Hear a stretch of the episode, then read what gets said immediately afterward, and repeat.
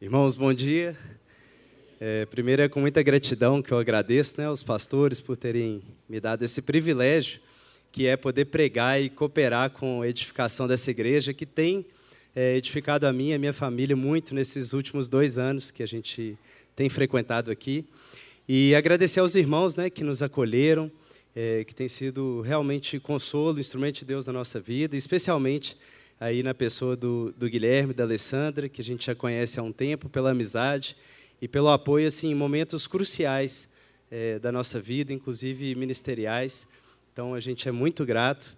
E é a partir dessa gratidão é, que eu desejo também servir, tentar servir aqui a igreja com essa pregação, em gratidão por tudo que a igreja tem. É, obrigado. Tem servido aí a, a minha família. Então, eu queria te convidar a abrir é, no texto do Evangelho de hoje do lecionário, que é Lucas, capítulo 2. Nós vamos ler do verso 41 ao 52.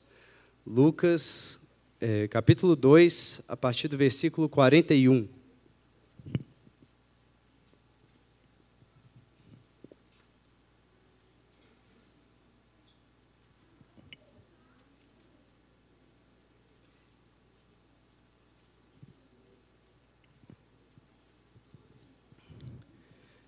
Lucas 2,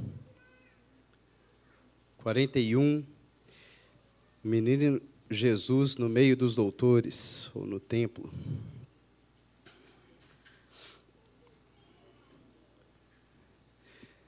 Diz assim a palavra: Ora, anualmente iam seus pais a Jerusalém para a festa da Páscoa.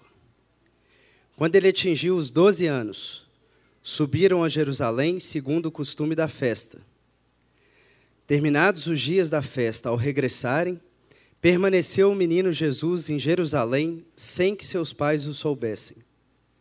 Pensando, porém, estar ele entre os companheiros de viagem, foram caminho de um dia e então passaram a procurá-lo entre os parentes e os conhecidos. E não tendo encontrado, voltaram a Jerusalém à sua procura.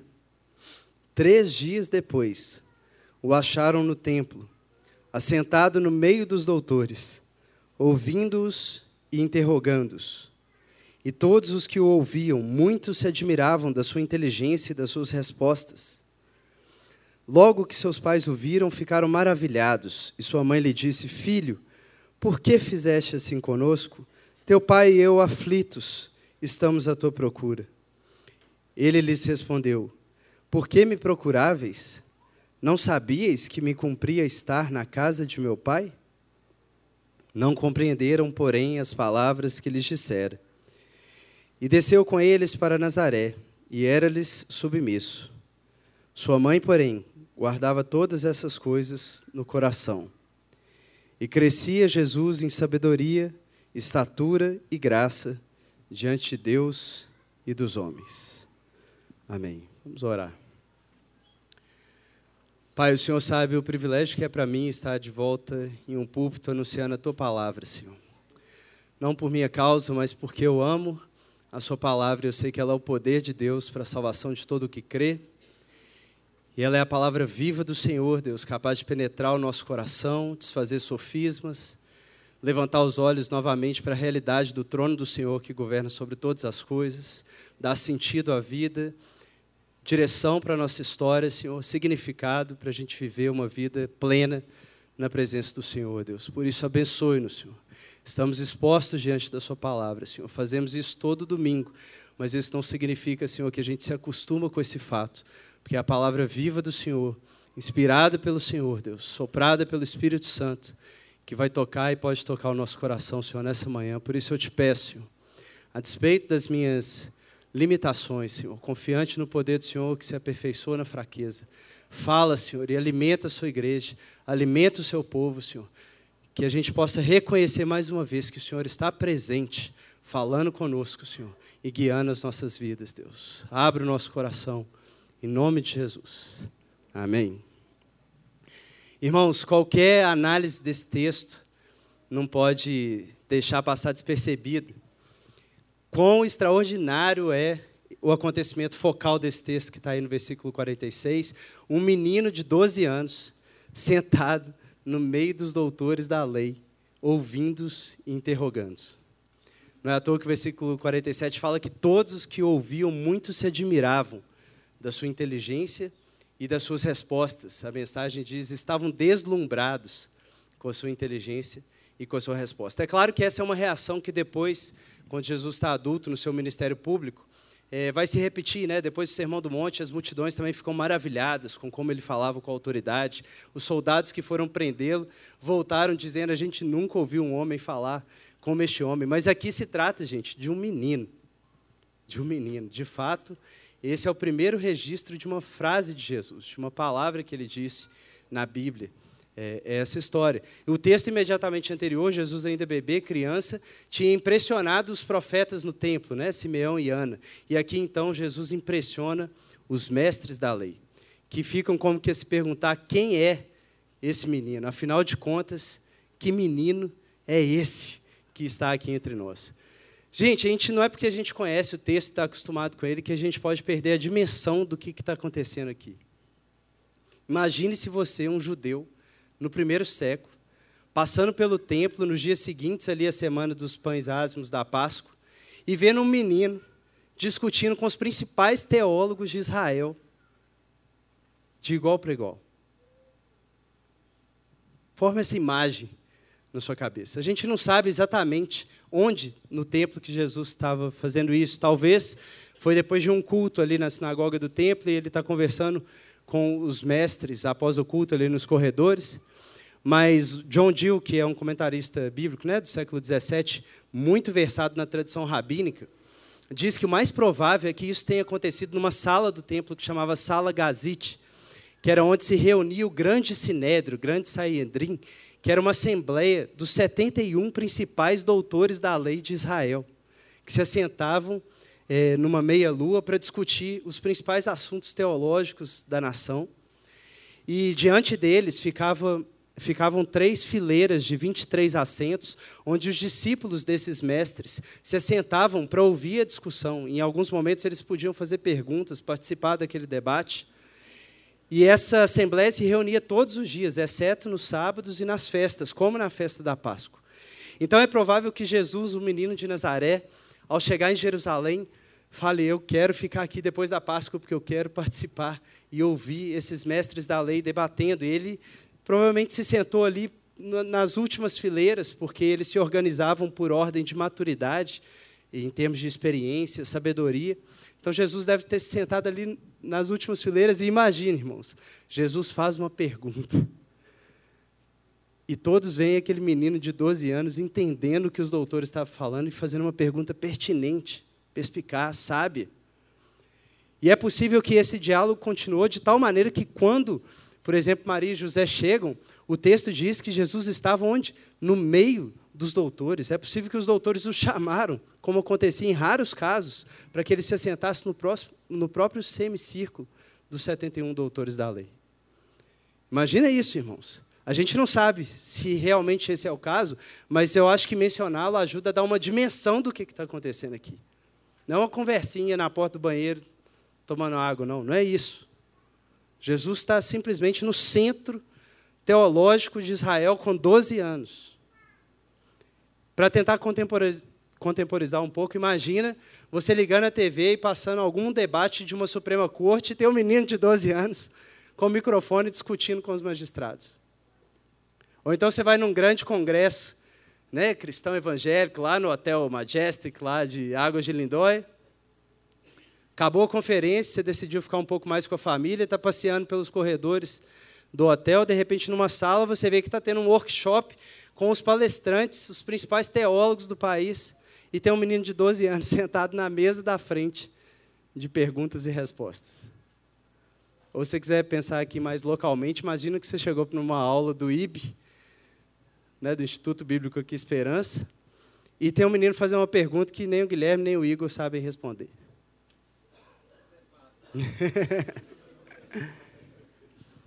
Irmãos, não nos acostumemos com Jesus.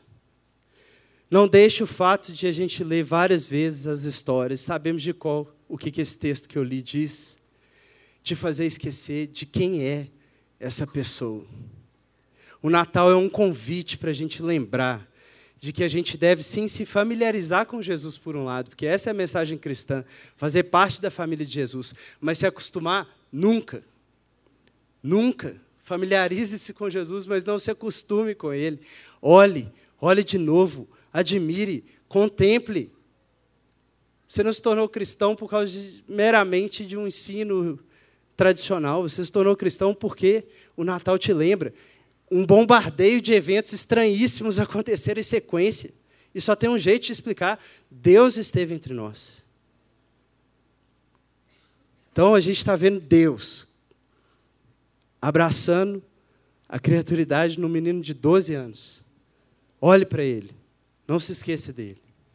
E muitos de nós, especialmente aqui na Igreja Esperança, né, temos essa ênfase em estudarmos a teologia cristã, em aprendermos mais. Mas pense como deve ter sido, não para um transeunte ali do templo agora, mas para um, um dos teólogos, para um dos rabinos. Por um lado, obviamente, gerou admiração, né? Imagina um dos 71 rabinos olhando e falando assim: Cara, aquele meu discípulo de 40 anos, barrigudo, com aquela barba gigantesca, até hoje não entendeu patavinos do que eu falo. E chega um menino agora de 12 que me mandou uma pergunta. Né? Quem é esse menino? Uma admiração. Mas para os teólogos, irmãos, Jesus também trouxe humilhação. Porque o outro lado da moeda é assim, cara, eu sou o chefe, eu sou o Hilel, né? o chefe do grande sinédrio. Cara, quando eu tinha 12 anos, eu não, não sabia igual esse menino, não. Quem vai ser esse menino? Será que ele é uma ameaça para mim? Será que ele vai tomar o meu lugar? Então, irmãos, esse menino, como diz a Bíblia, né, da boca de pequeninos Deus tirou perfeito louvor e humilha os poderosos. Jesus tanto constrói sobre a teologia judaica, mas ele também a destrói. Ele tanto planta sobre o solo daquele sinédrio, mas ele também está arrancando. Ele tanto salva aqueles que humildemente estão ouvindo e aprendendo da boca do menino, quanto ele julga aquele idoso que se acomodou com a sua posição de autoridade. E Jesus faz essa humilhação, sendo um humilde menino, fazendo perguntas sem contendas, demonstrando que ele tem de fato a sabedoria do alto, como disse Tiago 3. Portanto, irmãos, nós que amamos a Bíblia, que queremos estudar, teólogos ou teófilos, amigos de Deus, assentemos-nos aos pés do menino Diante de Jesus não cabem mestres, por mais mestre que você seja, só cabem discípulos. Assente-se diante do menino, porque diante de Deus não há espaço para nenhuma glória humana. Aquele que se gloriar, gloriar glorie-se nele, Jesus, feito sabedoria de Deus por nós, porque a fraqueza de Deus de um menino de 12 anos é mais forte do que a força humana de um chefe de um sinédrio. Então, se gloriar, glorie-se em Deus.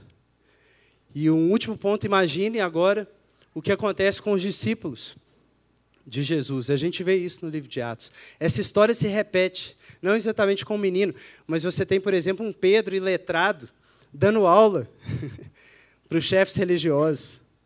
Ou como a gente viu em umas pregações aqui atrás, você tem um Estevão, diácono, colocando o mesmo sinédrio no bolso. De forma que o sinédrio não podia resistir às palavras que ele falava por causa da sabedoria e do Espírito Santo com que as dizia. Essa história, irmãos, se repete na vida daqueles que participam do mesmo Espírito Santo que estava sobre Jesus. E por isso também eu quero te encorajar, você que se sente menino às vezes, em contexto em que Deus está te colocando, lembre de Jeremias 1, um texto que me marca profundamente. Quando Deus te mandar por meio de doutores, por meio de gente que parece que tem muito mais capital e recurso do que você, e te colocar lá para você dar um testemunho. Lembra da mensagem de Deus para Jeremias: Não diga só apenas um menino e não sei o que dizer, porque aonde Deus te enviar, tu irás e o que Ele te mandar falar, falarás, e Deus é contigo para te livrar. Coragem, irmãos. O Espírito Santo repousa sobre nós e, como diz Jesus, não temam que te levem às autoridades, porque o Espírito Santo te dará o que falar naquele momento, e por meio da boca de gente simples e letrada, ele vai derrubar o trono dos poderosos desse mundo. Então seja firme e creia no Espírito Santo, que habitou em Jesus e habita em nós à medida que a gente dá testemunho. Mas essa, irmãos, é a perspectiva, né, ou a pergunta dos transeuntes e dos doutores da lei que estavam ali no templo. Imagina agora comigo como deve ter sido para Maria, especificamente. O que, que esse acontecimento significou para ela?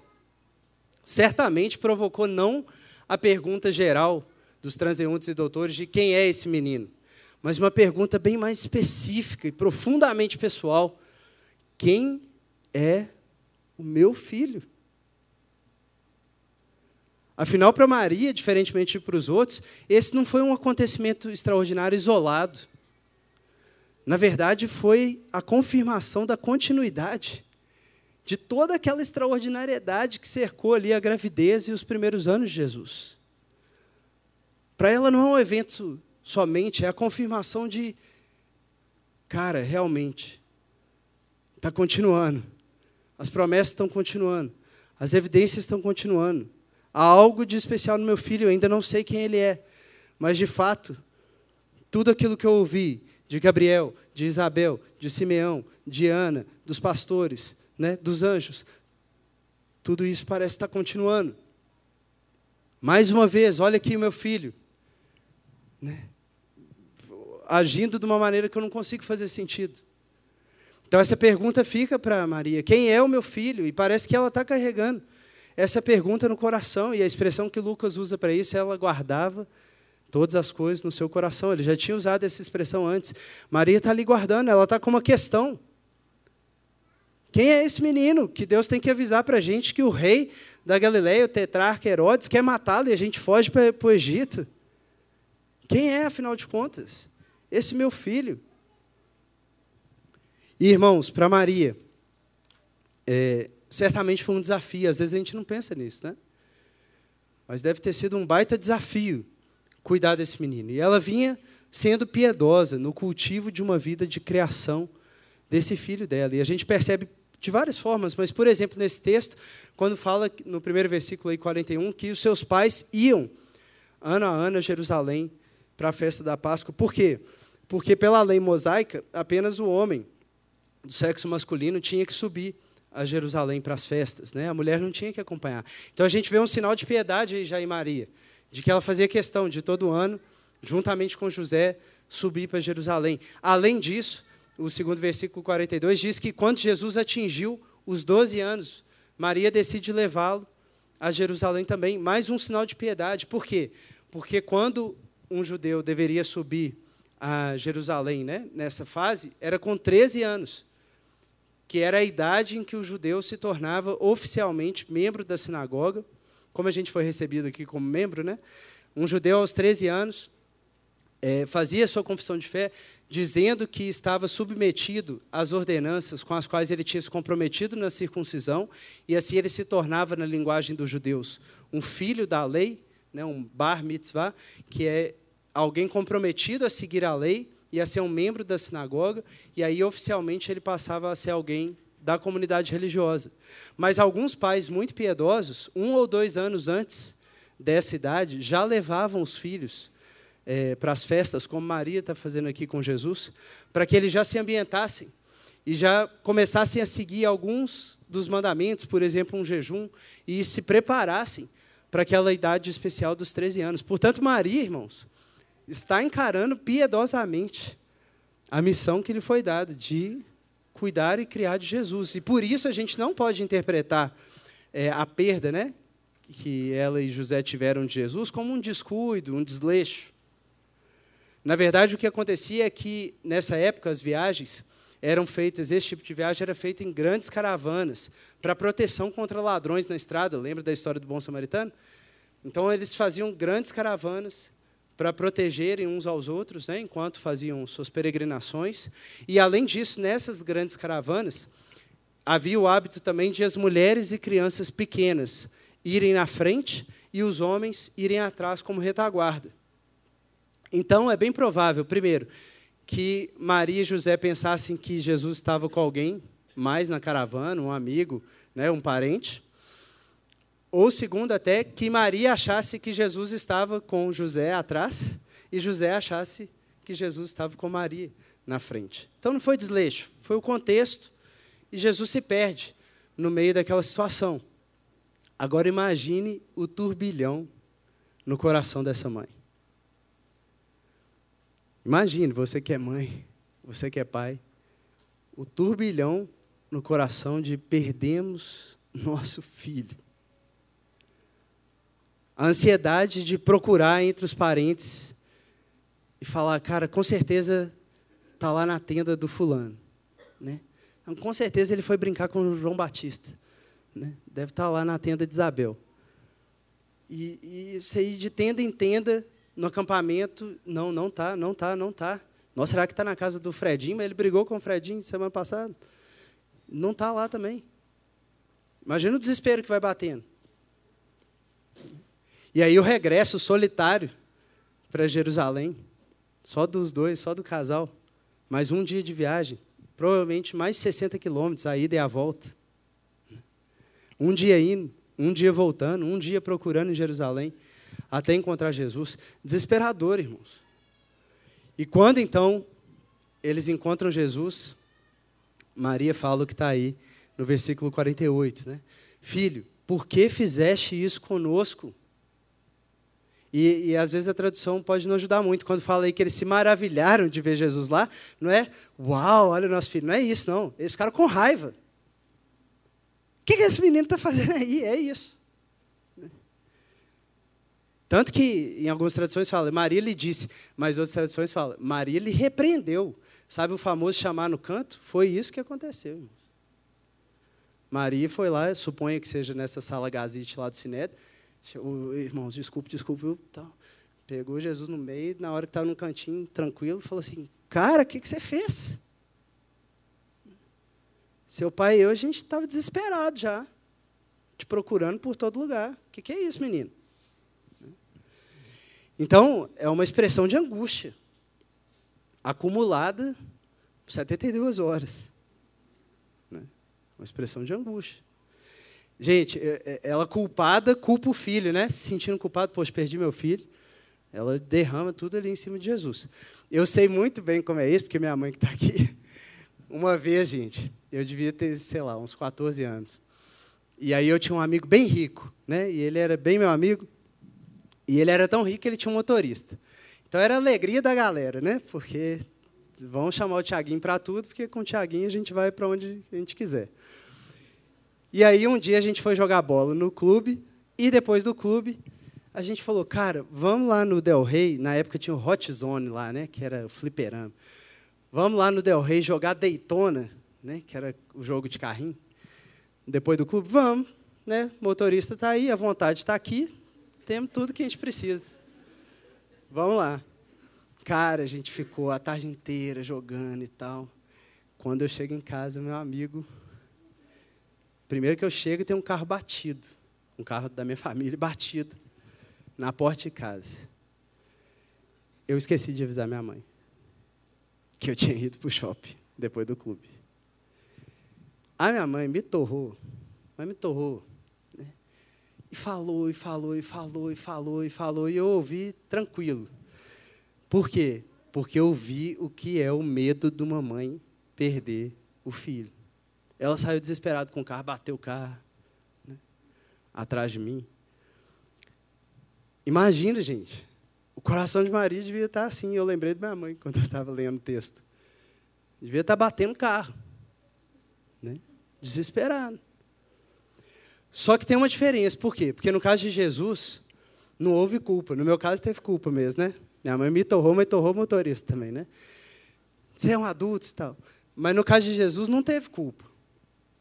E, porque poderia ser uma das, das impressões, né? Não, mas Jesus pisou na bola também.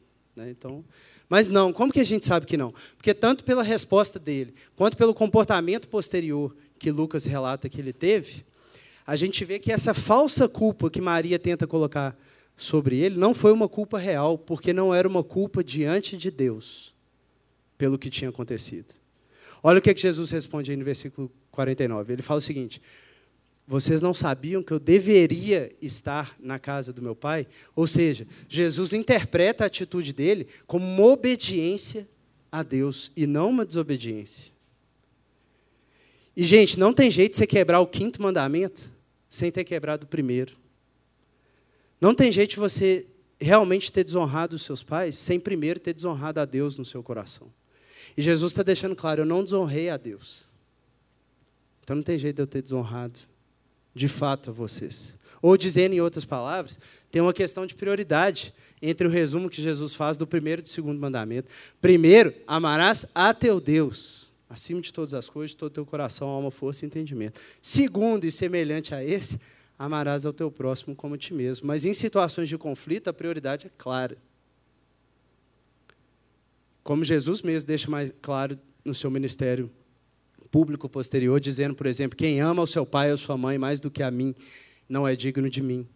Quem ama o seu irmão e a sua irmã mais do que a mim, não é digno de mim. Jesus, com 12 anos, tem as prioridades claras, bem ordenadas no coração e não está, portanto, desobedecendo a sua mãe diante de Deus.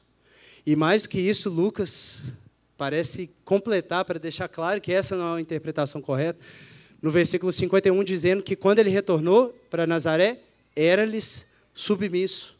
Ou seja, não interpretem o que acabou de acontecer como se fosse uma campanha, o início de uma campanha de rebeldia de Jesus contra seus pais. Não era isso. Jesus era submisso aos seus pais, honrava os seus pais. E mais do que isso, crescia em graça, inclusive diante dos homens. Ou seja, tinha um comportamento louvável, inclusive diante dos homens. Então, Jesus não está é, desobedecendo ou desonrando a Maria. É Maria que tem que lidar com o fato de que ela é mãe do Filho de Deus e ela vai ter que aprender o que isso significa. Então, de certa forma, a gente pode interpretar é, esse acontecimento como o primeiro cumprimento da profecia que Simeão fez no templo para Maria. O que, que ele diz para Maria? Uma espada traspassará a tua própria alma. Maria, você vai sofrer. Dores serão necessárias para você aprender o que significa ser a mãe de Cristo, o Filho de Deus. Você vai ter que aprender que não é exatamente como você está pensando. Vai doer, Maria. Vai doer. Não vai ser fácil, não vai ser cômodo.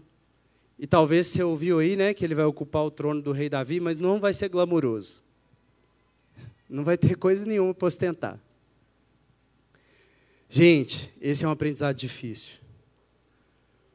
O aprendizado de alinhar os pensamentos com os pensamentos de Deus. Não é à toa que Maria guardava no coração. Em outras palavras, ela engolia aquele nó na garganta e falava: Cara, isso aí eu vou ter que processar. Não vai ser agora que eu vou entender e conseguir lidar com isso. Isso vai precisar ser fermentado em oração diante de Deus, até virar vinho mesmo, de alegria. E realmente, irmãos, parece que essa era uma lição na qual Maria repetiu várias vezes. E vejam que era uma mulher piedosa, como eu já falei. Mesmo buscando ser uma mãe piedosa, acima da média, Maria falha nessa missão várias vezes. Por exemplo, mais tarde, quando Jesus está no seu ministério público, com aquele anseio de uma mãe proteger o filho dos sofrimentos, né, que pelos quais o filho vai passar, o que que um dos textos diz? Que Maria chega com os irmãos querendo deter Jesus da sua carreira perigosa. Tipo assim, Jesus já deu. Para, esse negócio vai te meter em confusão.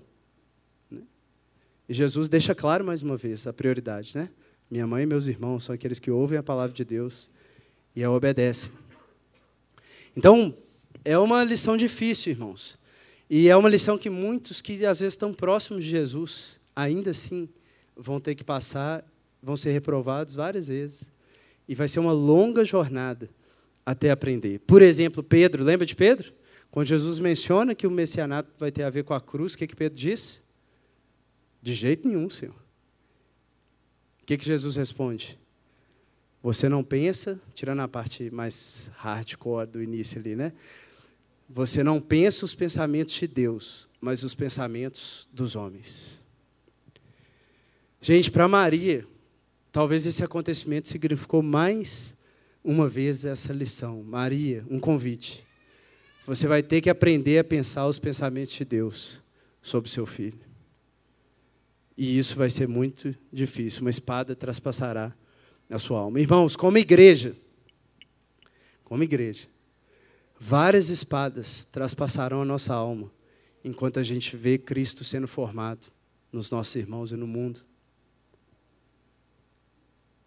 A gente não vai administrar o reino e a missão de forma confortável, fácil ou sem dores. Como Paulo diz, além da aflição externa, tinha aflição no coração todos os dias. As dores de parto, até ver Cristo sendo formado da igreja. Nós, como igreja, e cada um de nós, como ministros nessa igreja, nós vamos passar pela cruz nos nossos ministérios. Uma espada também atravessará o nosso coração, irmãos. E mais do que isso, esse é um desafio mais forte ainda para aqueles que são parentes ou amigos de irmãos que têm ministérios públicos de destaque. Né? Então, Alessandra, Aninha, Helena, Ju, os meninos, é um desafio para o coração. Porque, por um lado, vocês são agraciados. Né? Como o anjo disse para Maria, vocês são agraciados. Porque eu vou colocar dentro da casa de vocês pessoas que estarão à frente no, na cooperação do reino, da edificação da obra. Mas, por outro lado, irmãos, a espada que traspassa o coração é dura. E pouca gente compreende. Então, força, lembra da graça. Lembra da graça de ter Gui, de ter Igor, né? de ter pessoas no nosso meio e que a gente apoie, irmãos. Que a gente torne a caminhada das Marias que estão no nosso meio é, menos dolorosa, que a gente chore com elas, apoie e ajude no difícil e longo processo de todos nós passarmos a pensar os pensamentos de Deus sobre a igreja e os seus ministros, e não os pensamentos dos homens. Não a tentativa de fugir da espada e da cruz, mas seguir a espada e a cruz juntos, com os olhos na glória e no trono nos céus. Então, esse é um chamado, irmãos, para todos nós. Alguns vivem com mais força, mas é um para todos nós. Por quê? Porque, em primeiro lugar, isso é muito importante. Em primeiro lugar, na nossa vida de serviço, o que está em jogo não é a nossa honra ou o nosso nome, irmãos. É o que Maria está aprendendo. O que está em jogo é a vontade de Deus, mesmo que nos doa. Como Poutunier diz, a única verdadeira culpa não é se você causou um sofrimento a alguém ou não, mas se seu ato foi de acordo com a vontade de Deus ou não. Jesus se reconhece como a causa do sofrimento de Maria, mas não como alguém que estava desobedecendo a Deus nesse ato. Apoiemos então nossos irmãos no meio do sofrimento e cuidado com aqueles com quem você, de quem você cuida e a quem você serve. Faça com alegria, faça com piedade, mas nunca com domínio. Porque é um dom que Deus te concedeu para você criar, cuidar e levar até aquela pessoa ser é, quem Deus planejou que ela fosse. Esse é o aprendizado que Maria está tendo aqui nessa experiência. Agora, nós falamos muito né, sobre a perspectiva, primeiro, dos transeuntes e doutores da lei, quem é esse menino, e principalmente agora sobre a perspectiva de Maria, quem é, afinal de contas, o meu filho. Mas para a gente terminar, a gente precisa falar sobre a perspectiva do próprio Jesus. O que será que esse acontecimento significou para ele? E eu acho que a gente pode dizer que para Jesus, isso que a gente leu que aconteceu aqui, significou responder a principal pergunta da vida dele e, na verdade, da vida de todos nós: Quem é o meu Pai? Uns perguntaram quem é esse menino. Maria, quem é o meu filho? Mas para Jesus, ele está tendo a oportunidade de responder e afirmar: quem é o meu Pai?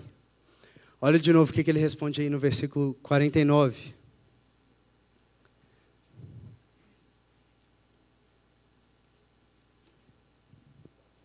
Ele fala: Por que me procuráveis? Não sabiam que eu deveria estar ou que me cumpria estar na casa de meu pai. Se você olhar no versículo 48, Maria tinha falado com Jesus em termos de teu pai, né? Teu pai e eu, aflitos, ansiosos, desesperados, te procurávamos. Então Jesus intencionalmente inverte a própria compreensão de Maria e ao invés de usar a referência ao pai social de Jesus, que era José, ele faz referência ao seu pai celestial, seu pai divino. Meu pai que está nos céus. E, gente, essa expressão que Jesus usa, e ele faz isso na frente né, de Maria e de José, imagina como foi para Maria tomar um choque, né? Ela fala, seu pai? Não, meu pai. Imagina as memórias do nascimento virginal, descerá sobre ti o Espírito Santo, quem vai nascer é filho do Altíssimo. E essa expressão específica que Jesus usa, meu pai, nenhum judeu usava para se referir a Jesus, a Deus. Às vezes eles falavam é, o nosso pai, ou o pai celestial, mas meu pai, Jesus está inaugurando o uso dessa expressão para dizer o seguinte: Maria, eu tenho um relacionamento singular com o nosso Deus. Eu tenho um relacionamento único. Eu sou de fato, como você vai lembrar do que o anjo falou, filho de Deus. E cabe a mim comunicar o que significa essa relação. Por isso eu estou aqui. Para anunciar aos teólogos que o que eles vêm estudando, como Jesus fala mais tarde no seu ministério, que o que eles vêm lendo na lei se cumpriu. O Filho veio e está revelando o que significa estar no seio do Pai ter um relacionamento com o Pai, conhecer a Deus por dentro, e não só como criatura, mas poder dizer: Aba, Pai. Então, aos 12 anos, Jesus se mostra completamente autoconsciente da sua identidade e da sua missão.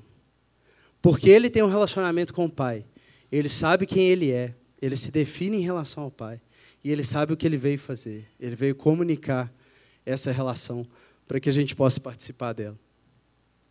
E não ache, irmãos, que isso foi feito de forma fácil. Né? Às vezes você olha e fala assim, pô, Jesus, né? Parece que é pai, pum, tudo tranquilo, assim, vem e volta.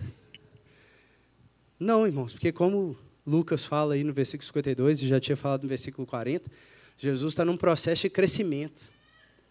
Porque ele escolheu abraçar a criaturidade, ele escolheu ter que crescer tem que passar pelo desenvolvimento psicológico, social, intelectual. Não porque era uma necessidade, mas ele escolheu, pela encarnação, pela, como parte da sua humilhação, passar por isso. Então imagine, irmãos, a gente não deve supor que foi fácil para Jesus falar isso aqui para Maria, não. Foi difícil, provavelmente. Jesus, no seu crescimento, chega a um ponto que ele fala: chegou a hora de eu abandonar a dependência infantil natural e afirmar que agora que eu vou entrar na comunidade religiosa de fato, a minha última dependência, meu compromisso final é apenas com o meu Pai. E todos os outros compromissos têm que estar subordinados a isso. Então Jesus passa por esse processo e marca essa transição. Por isso Lucas registra aqui entre a circuncisão e o batismo, esse marco importante né, da trajetória de Jesus. Agora, para terminar, irmãos, nesse marco, né, Jesus fala que ele esperava que os pais soubessem. Ele não fala isso aí? Por que, que vocês me procuravam? Vocês não sabiam que eu deveria estar aqui? Na casa de meu pai? E isso foi uma coisa que sempre me entregou, porque eu sempre pensei assim, cara, mas como que os caras iam saber, né? Não tinha jeito de saber. Como que. Né? Jesus deve estar usando de retórica aqui, né? E num certo nível talvez tivesse, mas se a gente olha para o conjunto como um todo, a gente pode entender o seguinte: por que eles não olharam para as profecias? Se eles estivessem habitando nas profecias, com o olho correto de quem está esperando aquela luz que alumiava tenuamente nas profecias, chegar o dia perfeito? Será que eles não saberiam? Ou pensando com a cabeça de Jesus? Não sei se era isso que estava né, na cabeça, mas olhando para o jeito como Lucas descreve esses primeiros eventos, e o lecionário coloca de propósito é, esse paralelo, como a gente leu hoje no início do culto, parece que Lucas, Maria e quem estava com ele ali após a ressurreição entenderam que esses eventos eram para ser lidos à luz da história de Ana e de Samuel. Lucas começa esse texto falando exatamente do padrão que está no início do livro de 1 Samuel, né? Seus pais iam ano após ano sacrificar o Senhor. Mesmo jeito que ele começa aqui. Ele termina o texto exatamente do jeito que os refrões da vida inicial de Samuel era marcado, né? Cresci em sabedoria, estatura e graça diante de Deus e dos homens. Ele já fez um paralelo do cântico de Maria com o cântico de Ana, que são praticamente iguais. Quando você compara Eli, ele já faz o paralelo com o sacerdote que não está cego, mas que consegue enxergar a salvação em Simeão. Quando você olha para Ana triste, chorando porque não tem um filho, depois você vê a Ana idosa se alegrando porque viu o filho. E Jesus está olhando para essa história e parece que ele sabe, na próxima, se eu sou o segundo Samuel, o novo Samuel, na próxima vez que eu subir ao templo, eu tenho que ficar lá. Porque o menino, como diz é, 1 Samuel 2,11, quando Ana, depois de desmamar Samuel, sobe de novo ao templo, o que, que diz? E o menino ficou no templo, servindo ao Senhor. E outro texto de 1 Samuel diz: O menino ficou servindo ao Senhor perante o sacerdote. Samuel ministrava perante o Senhor, sendo ainda jovem. Irmãos, Jesus está falando, vocês não leem 1 Samuel, não, Maria e José? Mãe, você não está percebendo que eu sou o filho prometido, o filho da promessa, e que por isso é seu dever me consagrar ao Senhor? Me deixar ir para estar na casa do Senhor, servindo a Deus ainda jovem, no meio dos doutores? Mas a Bíblia diz que eles não compreenderam, né? Versículo 50, eles não compreenderam o que lhes dizia. E de fato, irmãos, é difícil, né? É difícil, faz-me lembrar aquela caminhada de Jesus no caminho de Emaús, né? ressurreto, caminhando com dois discípulos, e eles também não tinham entendido nada ainda. E aí o que, que Jesus fala com eles? Honécios e tardos de coração, tardos para crerem em tudo que os profetas vos anunciaram. Né? É como se Jesus estivesse falando aqui com Maria e José, tardos para crerem em tudo que os profetas anunciaram. Lembre de Gabriel, Maria. Lembre de Isabel, lembre de Simeão, lembre de Ana. Vai juntando as peças, Maria. Você ainda não entendeu, mas eu sou o cumprimento das profecias que você lê sábado após sábado. Quando que eles vão entender isso? Só quando eles perdem Jesus de novo numa outra Páscoa. Mas para reencontrá-lo definitivamente, de uma vez por todas como os discípulos no caminho de Maús. Só quando perderam Jesus para a morte, mas o reencontraram na ressurreição, o coração aqueceu, porque aí sim eles compreenderam que estava diante deles o Filho de Deus. Então, irmãos, essa pergunta de Jesus é fundamental, porque ela é fundamental para a gente também. Ela redefine o jeito que a gente lê a história. Quem é o meu Pai? Você pode até achar que não, mas essa é a pergunta da sua vida. E Jesus, nesse evento, já começa a responder, ele dá a resposta. Cristo se fez filho dos homens, filho de Maria, para que nós, pela sua morte e ressurreição, pela sua perda e reencontro, pudéssemos ser feitos filhos de Deus e participarmos dessa relação que ele tem com o Pai. Por isso, se você perdeu Jesus de vista, procure-o avidamente que você vai encontrá-lo diante do Pai. Não perca Jesus de vista. Não deixe a sua vida ser dominada pelas falsas culpas. Mas seja liberto em nome de Jesus. Para se definir pela sua dependência exclusiva do Pai que está no céu, que te dá a sua identidade e a sua missão. Desde pequeno, Essa era a religião de Jesus. Que seja a nossa também. Em nome de Jesus, vamos orar.